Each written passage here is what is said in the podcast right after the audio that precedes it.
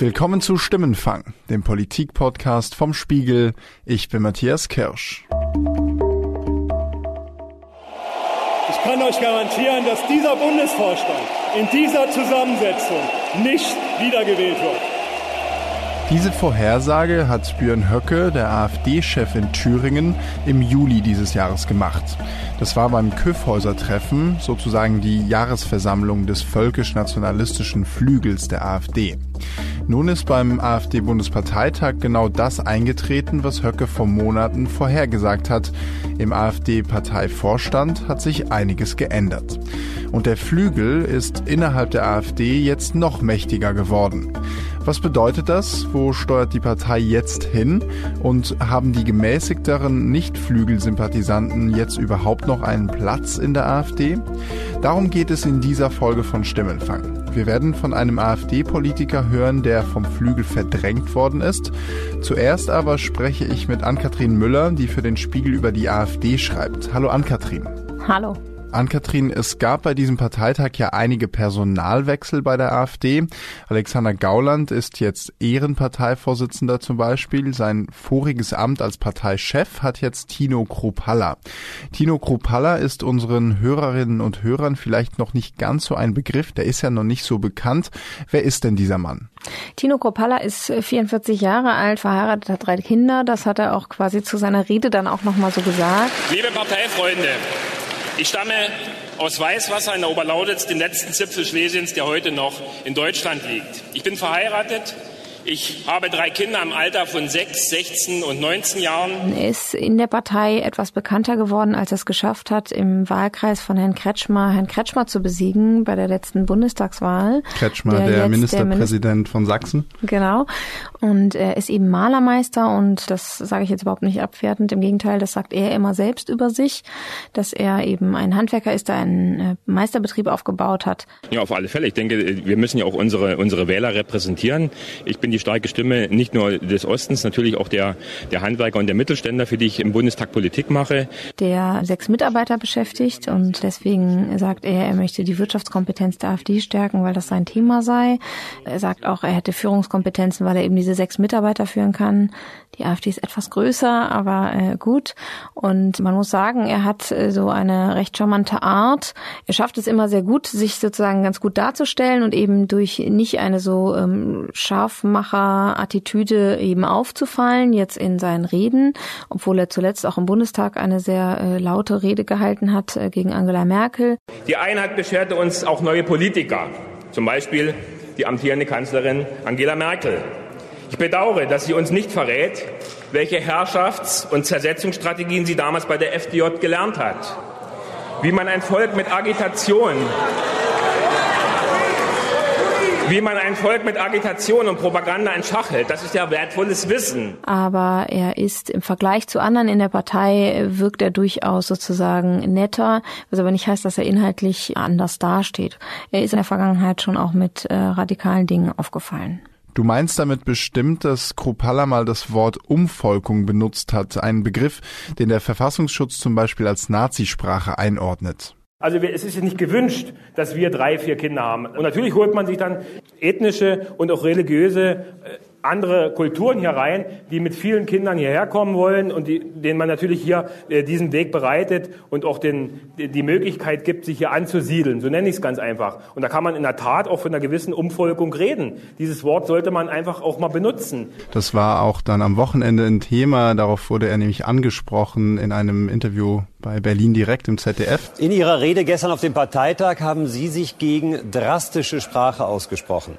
Sie selbst sind aber durchaus schon durch radikale Wortwahl aufgefallen. Sie haben beispielsweise einmal von Umvolkung gesprochen, ein Begriff, der im Verfassungsschutzbericht steht und der der Nazisprache entlehnt ist. Das heißt, Sie distanzieren sich da gerade von Ihrer eigenen Sprache, also von sich selbst.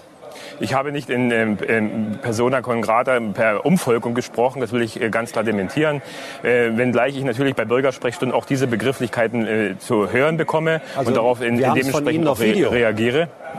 Den Begriff ja, das mag Umvolkung, ja sein. Ja, also Sie haben davon gesprochen. Ja, aber ich halte die Umvolkung, ich halte den Begriff Umvolkung nicht für rechtsextrem oder gar, gar, äh, gar Also in dieser Form halte ich ihn nicht für rechtsextrem. Also obwohl es ein Video gibt davon, wie er das sagt, weiß er das von sich. Ist das irgendwie Taktik? Ist das so eine Art und Weise, damit umzugehen? Na, es, es wird immer normaler in der AfD einfach zu lügen. Also das ist mir jetzt schon häufiger aufgefallen bei Recherchen und bei direkten Gesprächen, dass eben auch wenn man Dinge handfest eben in der Hand hat, äh, schwarz auf weiß in Dokumenten oder eben auf äh, Video sogar oder auf Audio, dass sie dann einfach behaupten, das sei nur so nicht gewesen. Das heißt, Tino Kruppalla nutzt durchaus solche fragwürdigen Praktiken wie einige seiner Parteikollegen auch. Er stellt sich dann trotzdem als gemäßigter dar. Wie ist er denn jetzt wirklich? Nein, ein Saubermann ist er nicht.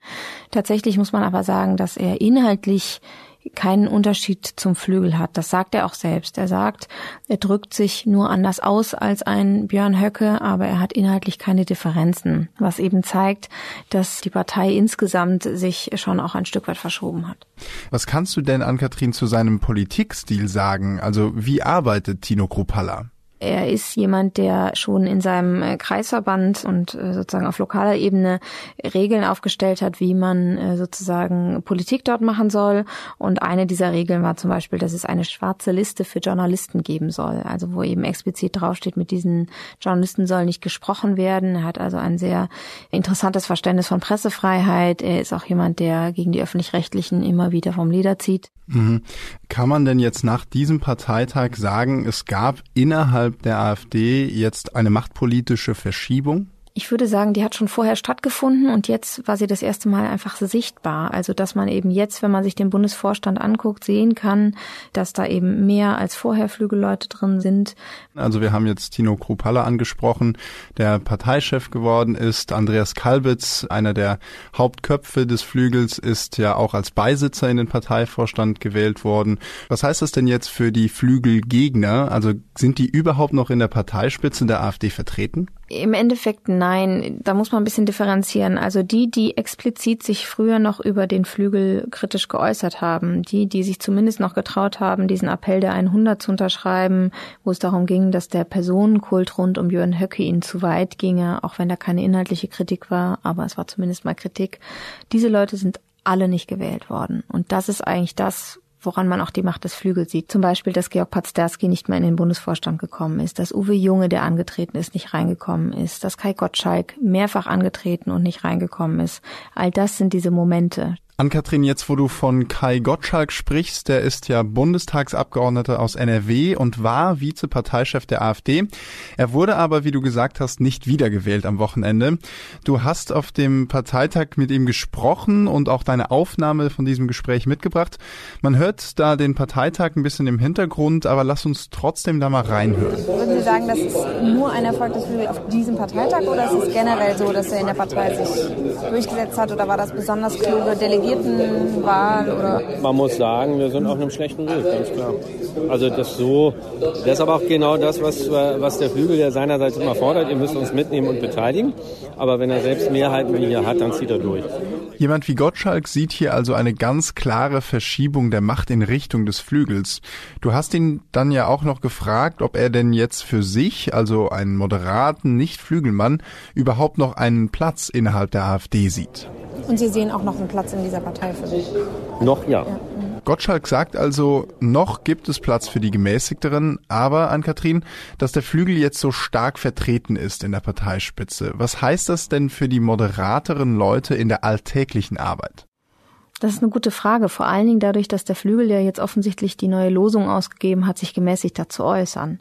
Also es wird eben nicht mehr dazu kommen, es sei denn, jemand hat irgendwie einen schlechten Tag oder es muss mal wieder ein Skandal produziert werden, dass eben so Äußerungen wie Denkmal der Schande von Björn Höcke, dass die fallen. Wir Deutschen, also unser Volk, sind das einzige Volk der Welt, das sich ein Denkmal der Schande in das Herz seiner Hauptstadt die Strategie ist eben, sich moderater äußern und aber sozusagen diese radikale Politik weiter verfolgen.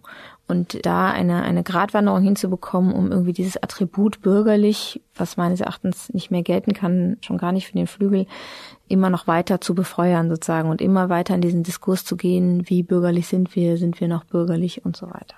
Wir haben ja jetzt schon viel über den völkisch-nationalistischen Flügel der AfD gesprochen.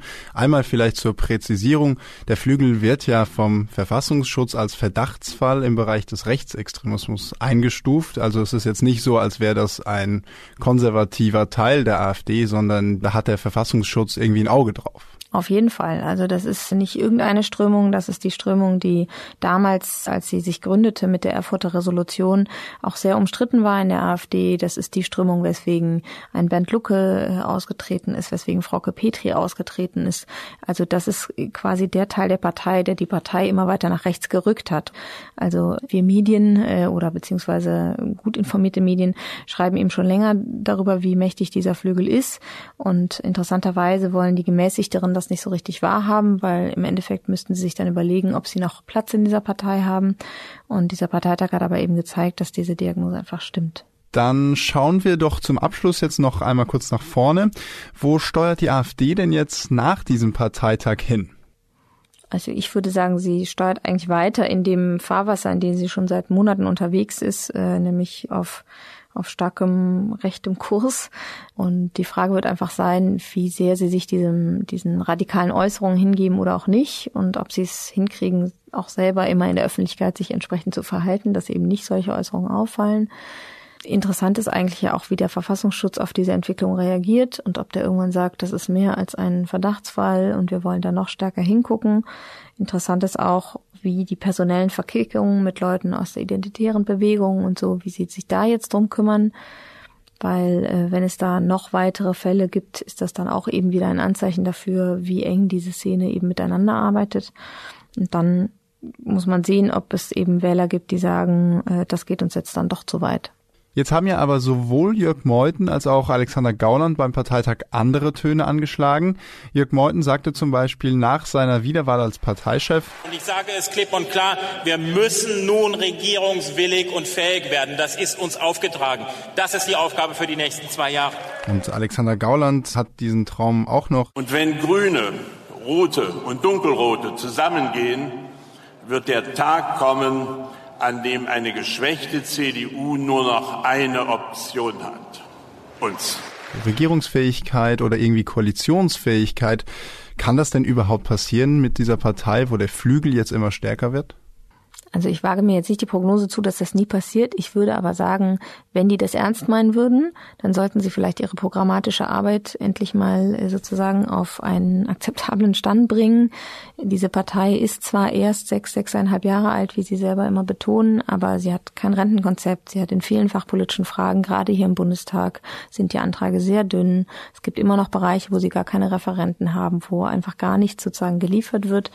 Und das ist ja ein großer Teil von der Frage, kann man irgendwann mal mitregieren? Es sei denn, es geht einem wirklich nur um Macht und Populismus und eben einer reinen irgendwie Abschiebe- und sonstigen Politik. Aber mit so starken Flügelsympathisanten und zum Teil Mitglieder in der Parteispitze werden die anderen Parteien ja sicherlich nicht der AfD freundlicher gesinnt. Nee, das kann ich mir nicht vorstellen. Tatsächlich werden ja die Töne gegen die AfD immer lauter, selbst bei der CSU, ähm, der CDU, da hat es ja in den letzten Monaten schon echt nochmal auch einen Umschwung gegeben, wie man mit denen umgehen will. Also Markus Söder. Die Funktionäre der AfD, die immer stärker werden, die haben ein anderes Weltbild. Die wollen doch nicht zurück in die 70er. Liebe Freunde, die wollen zurück in die 30er. Und deswegen ist die AfD, die AfD ist nicht irgendwie eine konservativere Union, sondern sie ist die eigentliche neue wahre NPD. Und mit solchen Leuten macht man nichts, sondern man bekämpft sie und zwar engagiert und streitbar, liebe Freunde. Paul Ziemiak, der Generalsekretär der CDU, der diesen äh, Brandbrief geschrieben hat, einen Gastbeitrag, ähm, wo er gesagt hat, mit denen können wir nicht arbeiten, das sind unsere Gegner. Die CDU lehnt jede Koalition und ähnliche Formen der Zusammenarbeit mit der AfD ab. Punkt. Markus Blume, der Generalsekretär der CSU, hat gesagt, der Verfassungsschutz solle sie beobachten. Das ist die neue NPD. Also mit wem sie da wie koalieren wollen, weiß ich gerade nicht. Ja, und dass niemand mit der AfD koalieren will, das liegt am Ende dann auch vielleicht viel weniger daran, dass die Partei in den Parlamenten eine schlechte Arbeit macht und viel mehr, dass sie eben eine ausländerfeindliche Partei ist, in Teilen auch rassistisch und rechtsextrem. Und ich glaube, auch das können wir festhalten mit dem Aufstieg von Tino Kruppalla an die Parteispitze und von Flügelleuten in den Parteivorstand dürfte sich das wohl in der näheren Zukunft auch nicht verändern. Ann-Kathrin, vielen Dank für deine Einschätzung. Sehr gerne. Das war Stimmenfang, der Politik-Podcast vom Spiegel.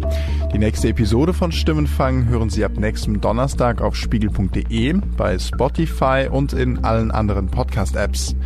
Wenn Sie uns Feedback schicken möchten, schreiben Sie uns einfach eine Mail an stimmenfang.spiegel.de oder nutzen Sie unsere Stimmenfang-Mailbox unter 040 380 80 400.